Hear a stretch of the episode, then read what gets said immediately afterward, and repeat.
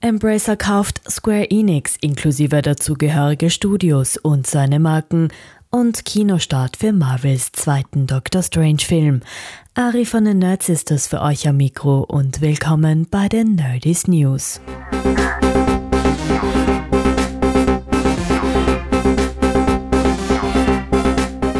Der schwedische Medienkonzern Embracer Group hat diese Woche den Kauf von Square Enix sowie die drei dazugehörigen Studios bekannt gegeben. Marken wie Tomb Raider und Deus Ex gehen da natürlich mit. Durch die Tochterkonzerne würden dann auch Marken wie Marvel den Besitzer wechseln. Dafür benötigen sie aber noch zusätzlich die Zustimmung von Lizenzinhaber Disney. Embracer ist mittlerweile im Besitz von über 100 Gaming Studios. Blizzard hat ein neues Mobile Game in den Startlöchern. Das neue Action-Strategiespiel Arclight Rumble spielt sogar im Warcraft-Universum. Am Mittwoch ist dazu auch der erste Trailer erschienen. Ein fixes Release-Datum gibt es noch nicht. Es ist aber im Laufe dieses Jahres geplant.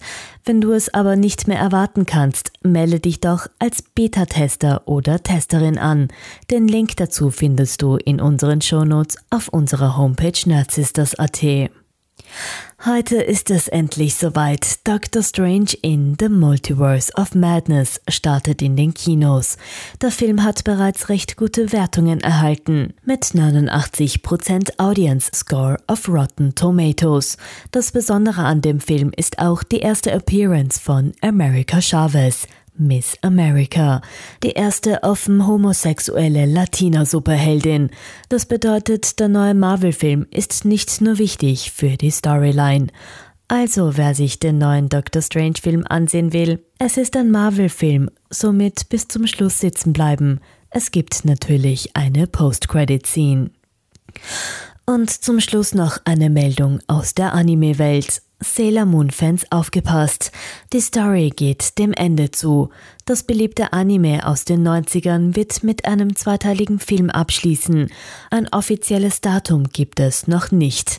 Angesetzt ist es für Frühsommer 2023.